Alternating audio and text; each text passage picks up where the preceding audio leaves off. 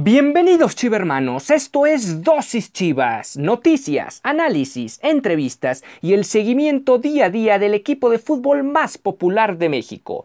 Yo soy Ricardo Romano Corona y diariamente inyectaré tu dosis Chivas. No olvides que puedes sintonizar nuevos episodios de lunes a viernes a través de Spotify, Anchor FM, Apple Podcast, Breaker, Google Podcast y Radio Public. Y sin más que agregar, comenzamos. 何?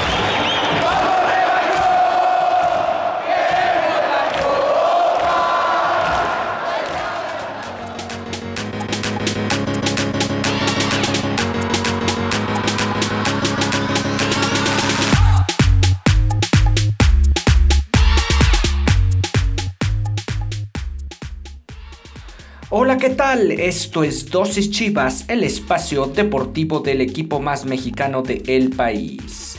El Guadalajara, el Guadalajara sigue en turbulencia, es obvio por qué, eh, lo hablamos el día de ayer con nuestro invitado y es que realmente el Guadalajara está en graves problemas extrafutbolísticos dada la situación de algunos jugadores que han ya se caído en reiteraciones de indisciplina o han tenido faltas graves como puede ser el tema legal que en específico está atravesando Dieter Villalpando. No olvides que puedes sintonizar nuevos episodios a través de las plataformas de Spotify, Anchor FM, Google Podcast, Apple Podcast, Overcast y Radio Public. Yo soy Ricardo Romano Corona y estamos comenzando Dosis Chivas. Y primeramente les vamos a hablar sobre eh, cuál podría ser, además de estar separados de forma eh, indefinida del primer equipo, como tal, no solo del primer equipo, sino de la, de la organización del Guadalajara, vamos a ver qué puede acontecer con los cuatro deportistas. Y es que se habla ya, se empiezan a conocer versiones de que el contrato de los cuatro futbolistas quedarían eh, completamente anulados después de lo que fue la situación del tema de la fiesta y que derivaría en esta situación de haber violado el reglamento interno del equipo. Bueno, ¿cuál sería el futuro de estos cuatro futbolistas, cada uno con un presente distinto? Bueno, primero el Gallito Vázquez. El Gallito Vázquez es un jugador ya veterano de la Liga MX.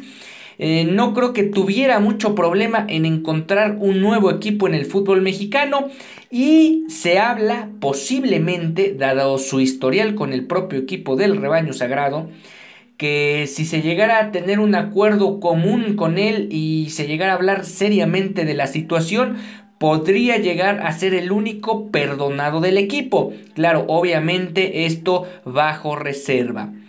En el caso opuesto, Dieter Villalpando es el que se encuentra en una posición mucho más complicada y es que está enfrentando una denuncia.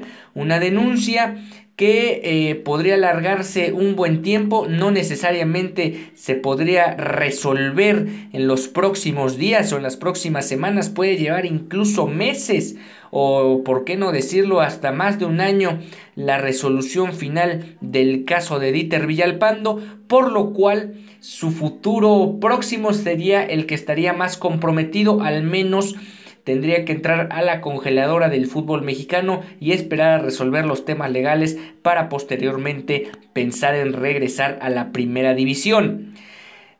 En el tercer y cuarto caso hablamos de, bueno, primero vamos a hablar de Alexis Peña, un jugador que ha tenido casi nulas oportunidades con el equipo. También mm, desde su paso con Ecaxa no se presentaba como un defensor central que marcara una enorme diferencia como para pensar que el Guadalajara estaba contratando un baluarte o un futuro baluarte de la defensa mexicana a nivel nacional.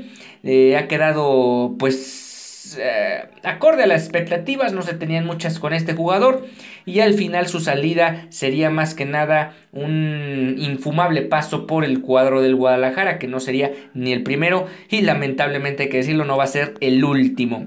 Y finalmente el jugador más controvertido, más allá de que no afronta el problema legal, sería Eduardo Lachofis López quien ya recibió muchísimas oportunidades con el primer equipo, ha tenido dos, tres chispazos, sobre todo al inicio cuando debutaba, cuando lo debutó Matías Almeida, posteriormente el jugador no ha podido dar el ancho y realmente con o sin indisciplina de por medio, este jugador debería estar jugando en enero en otro equipo del fútbol mexicano. O por qué no, pensar en jugar en la MLS, ganarse sus dólares o irse a otra liga, pero estar cerca del Guadalajara lo más, lo más probable es que no sea así. Y bueno, ¿cómo pinta la agenda del Guadalajara hoy miércoles? Ya se sabe que se tiene un duro compromiso el próximo fin de semana frente a los Rayados del Monterrey un equipo que suele indigestarse curiosamente el Guadalajara y de la mano del turco Mohamed no suele tener buenos números frente al Guadalajara. Veremos cómo sortea el cuadro del turco este partido de la jornada 17 que se va a disputar el próximo sábado allá en el estadio Akron a las 17 horas. Eh, el equipo viene probablemente de tener su mejor participación en, en el torneo o una de sus mejores participaciones con, la, con el empate allá en Ciudad Universitaria y veremos si lo puede refrendar el sábado. Volviendo al tema de, de los jugadores, habló Oribe Peralta y es que mencionó, la directiva lo ha hablado y se siguen repitiendo esos hechos. Cada uno va a ser responsable de su carrera, pero al final de cuentas no se dan cuenta que afectan a todo el grupo. Te frustra porque les dices, porque tratas de acercárteles y decirles qué es lo que está bien. En el equipo hemos firmado compromisos entre el grupo, el cuerpo técnico y la directiva. Y, el primer, y la primera cosa que encabeza la lista de objetivos es la disciplina. Cuando tú rompes la primera regla puedes esperar que venga lo que sea. La verdad es que ahora sí la directiva estaría en todo su derecho de hacer lo que crea conveniente. Es un tema de disciplina. Y vaya, vaya que este equipo, lo más sorprendente, insisto, desde emisiones anteriores, es el tema del Gallito Vázquez, porque uno esperaría que un jugador con la experiencia, con la categoría de este futbolista, no se metiera en este tipo de escándalos y realmente no por justificar ni mucho menos a los otros futbolistas, pero bueno, le da al final cuenta y realmente el Gallito Vázquez está dejando muy mal esa parte. Bueno, pues el Guadalajara tiene esas declaraciones de, de Oribe Peralta, quien realmente ya no está metiendo las manos al fuego por sus compañeros y eh, está incluso orillando a la directiva a que tome decisiones y si tiene que ir el que se tenga que ir, que tome sus cosas y se vaya. Y bueno, ahora regresando al tema de, de, cómo estaría el repechaje, cuáles son las opciones, cuáles son los posibles escenarios. Hay más de tres escenarios posibles para el Guadalajara en lo que respecta al partido de repechaje. La mejor opción obviamente sería recibir el partido en casa como séptimo lugar y la peor opción sería ser onceavo de la tabla. El Guadalajara todavía, aunque con mínimas posibilidades en contra, podría llegar a caer hasta la onceava posición. Bueno, esta es la primera, la primera máxime de, de la situación. El Guadalajara no, no va a enfrentar al Monterrey en semanas consecutivas. Es imposible que vuelva a enfrentar al Monterrey en semanas consecutivas. El Monterrey de momento es quinto de la general y el Guadalajara es octavo. ¿Qué significa esto? Que la única forma que estos dos equipos se enfrentaran es que el Guadalajara cayera al décimo lugar y el Monterrey eh, en su caso fuera el... Bueno, el Guadalajara cayera a la onceava posición y en su caso el Monterrey fuera el sexto. Pero dicha situación es imposible que se dé porque se enfrentan entre ellos. Si el Monterrey cayera a la sexta posición, eso significaría que Tigres ganó y que el propio Guadalajara le ganó a los Rayados y por lo tanto Chivas no podría ocupar la penúltima posición de los clasificados. Vamos a una pausa y volvemos.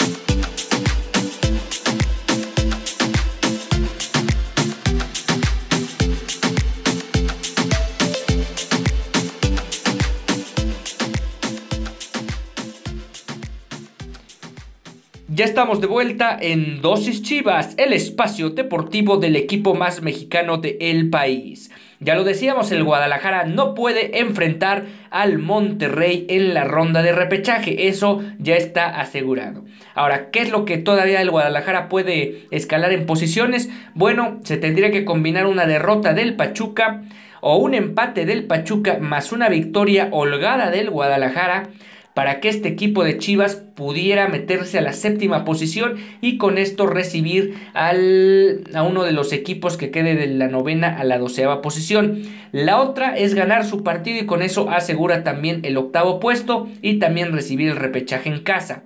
Aquí en los siguientes escenarios es donde se complica la situación. Si Santos empata y Chivas pierde por más de dos goles, el Guadalajara terminaría noveno y por lo tanto lo más probable es que enfrentaría a Santos en la repesca. Si Chivas igualmente pierde y el Necaxa también gana, además de lo que tendría que acontecer con Santos, Chivas podría caer a la décima posición. Y esto lo menos probable, dada la diferencia de goles que es de 6 entre Chivas y Toluca, el Guadalajara tendría que, caer estrepitosamente con una combinación de resultados con una victoria de Toluca y con esto Chivas llegaría a caer hasta la onceava posición. ¿Contra quiénes van los equipos que tienen repercusión directa con el Guadalajara? Bueno, Pachuca enfrenta a Necaxa, dos equipos que tienen injerencia en lo que le pueda acontecer en la posición final al Guadalajara. Santos recibe al Mazatlán, un partido que podría ser a modo para Santos y meterle presión a Chivas por más que juegue de local frente a Monterrey. Monterrey saldrá como favorito. Y Toluca, Toluca tiene el duelo más difícil de todos porque enfrenta nada más y nada menos que al líder de la competencia, a León, y seguramente el gran favorito al campeonato.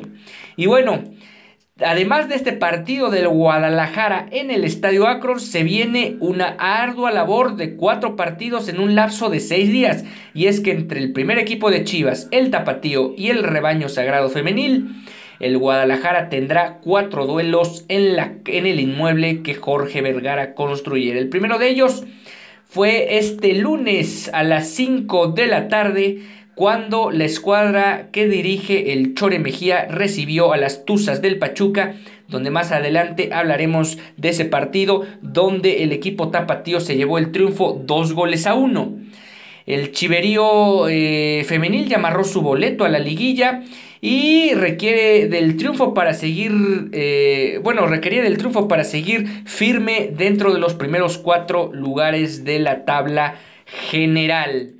Eh, al momento este equipo suma 32 puntos y el Pachuca se quedó estancado con 22 unidades.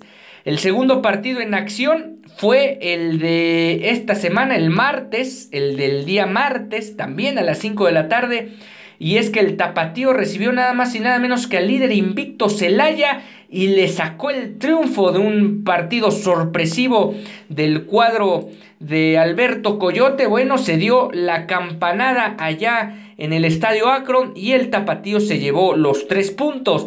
Hay que recordar que este equipo de Alberto Coyote no estaba teniendo un buen torneo del Guardianes 2020 en la Liga de Expansión y con esto sumaron ya 19 unidades, por lo cual eh, se empiezan a colocar increíblemente en posiciones de fase final, mientras los Toros de Celaya se quedaron con 29 puntos.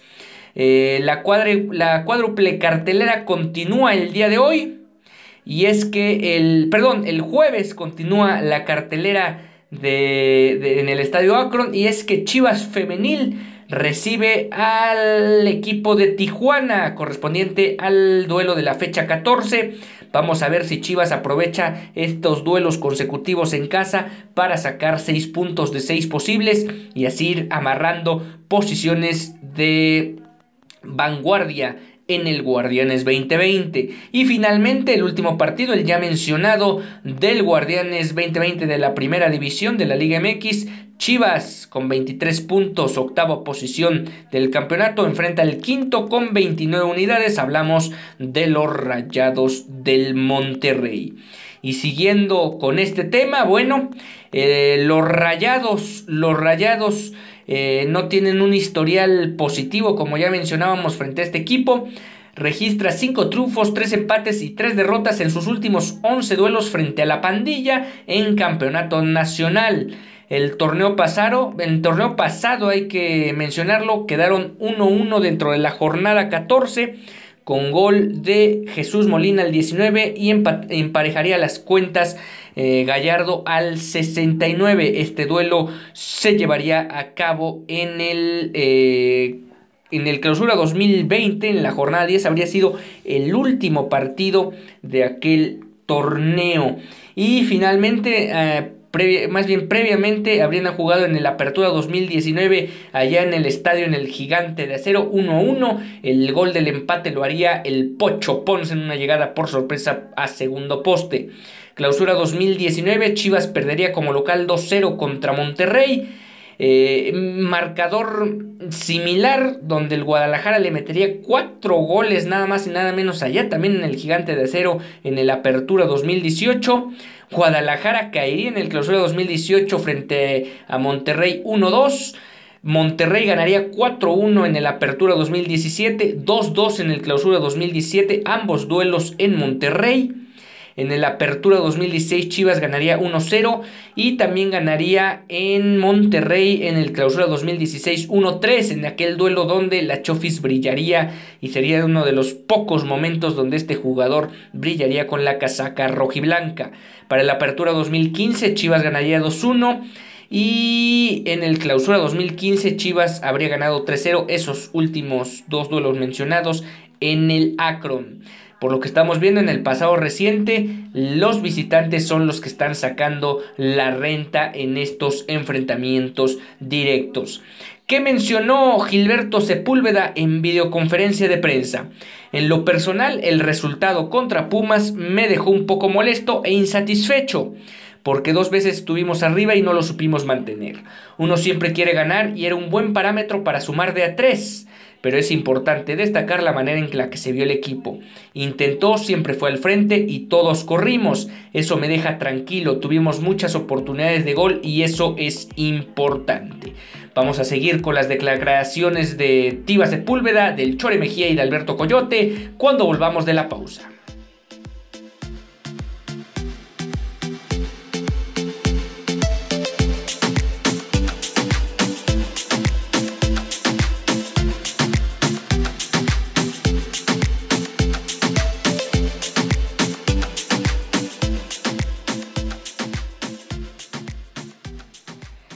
Trabajamos toda la semana atentos a ese detalle que durante todo el torneo ha representado goles en contra. Habla de las jugadas por aire. Tenemos que ser más precisos y poner mayor atención. Sabemos que nos ha costado puntos y que por un error en táctica fija o a balón parado no pudimos sumar de tres. Y sí, ciertamente buena parte de lo que se perdió allá en Ciudad Universitaria fue por errores de marcación en pelota aérea. Pese a los errores y detalles que hemos tenido atrás, nos hemos comportado bien durante el torneo, nos hemos mantenido entre, los cuatro, entre las cuatro mejores defensas, aunque claro que también cuenta mucho el rival. Monterrey tiene una de las mejores ofensivas y eso representará un gran parámetro en este cierre de campeonato. Otra de las frases del Tiva fue, la verdad me veo pensando en la liguilla, pasando a la liguilla. Ahí es otro tipo de juego, no puedes regalar nada, ningún equipo es fácil y hay que poner la mayor atención que podamos. Y sí, definitivamente, aunque tanto las casas de apuestas, los pronósticos, el volumen de juego y anexas no pongan al favorito con muchas al Guadalajara como favorito o con muchas posibilidades para campeonar en el Guardianes 2020. De alguna manera los partidos se tienen que jugar y las series las puede ganar cualquiera si es que hay un planteamiento táctico y una disposición futbolística que le permita a cada uno de los equipos competir por avanzar a la siguiente ronda. Y bueno, el Chore Mejía habló después de la buena victoria frente al equipo de Pachuca. El partido de hoy fue exactamente como lo pensamos, fue muy disputado y sabíamos que Pachuca está peleando por un puesto importante para la liguilla. Siempre suelen dar partidos muy intensos y ríspidos. La verdad complica demasiado, la dinámica del, del partido fue muy alta. Y sí, es cierto. Curiosamente, entre equipos femenil y varonil, los duelos entre Chivas y Pachuca suelen ser duelos intensos, suelen ser duelos con mucha dinámica y suelen ser partidos con espectáculo. El duelo del lunes no quedó a deber. A diferencia de otros partidos, las Chavas estuvieron claras con las oportunidades que tuvimos y de ahí en adelante había que manejar el duelo. Tratamos de no renunciar al ataque, pero en algún momento había que tener oficio para que no nos sacaran el resultado en alguna jugada. Y si es cierto, e, este equipo del Guadalajara lo que tiene que tener mucho cuidado es de cuidar las ventajas ahora que se venga la fase final en el, en el torneo femenil, porque ahí va a fincar las grandes posibilidades que tenga este equipo de llegar a campeonar por segunda vez en su historia. Y finalmente vamos a hablar sobre el campanazo de la jornada en la Liga de Expansión, que ya pone al Guadalajara de forma increíble, aunque con partidos extra con algunos de los equipos rivales directos en la tabla de posiciones, los pone como sextos de la tabla con 19 unidades, a la espera de lo que hagan otros equipos que tienen uno o dos partidos menos. ¿Qué dijo en videoconferencia de prensa Alberto Coyote después de la victoria de su equipo? Fue un partido muy complicado, muy difícil, no por nada Celaya es el super líder. Sabíamos que teníamos que jugar un partido muy intenso, no teníamos que permitirle libertades con la pelota. Una de las características de Tapatío es la posesión del balón, la circulación, el desarrollo de juego. Intentamos tomar la iniciativa, por momentos lo conseguimos. Generamos algunas situaciones de gol. Celaya es muy peligroso en el juego aéreo. De, de tiene jugadores de experiencia y fue un partido que jugamos con personalidad. Eso último me parece lo más importante. Muchas de las situaciones que le acontecen a varios de los jóvenes que forjan en fuerzas básicas y después no terminan por cuajar en primera división es la falta de carácter y personalidad para enfrentar este tipo de duelos, donde enfrentas al mejor equipo o al más regular de la competencia y sí o sí tienes que salir a, a buscar la manera de ponerte tú a tú, ya sea con el planteamiento táctico, con el esquema que se eh, prepare para este partido o simplemente con la determinación que debe estar por descontado en un futbolista profesional. Y bueno, con esto estamos llegando al final de esta emisión de Dosis Chivas. Mañana ya les traemos más información sobre los posibles reincorporaciones, incluyendo el cuerpo técnico de Víctor Manuel Bucetich, porque hay que recordar que cayó en COVID-19. Veremos quiénes ya están aptos para seguir y además seguimos a detalle el escandalito de los cuatro jugadores y su fiestecita que les está, que les está costando por ahora estar de forma temporal o indefinida lejos de la institución del Guadalajara o al menos trabajar al parejo de la plantilla de primera división. Yo soy Ricardo Romano Corona y esto fue Dosis Chivas.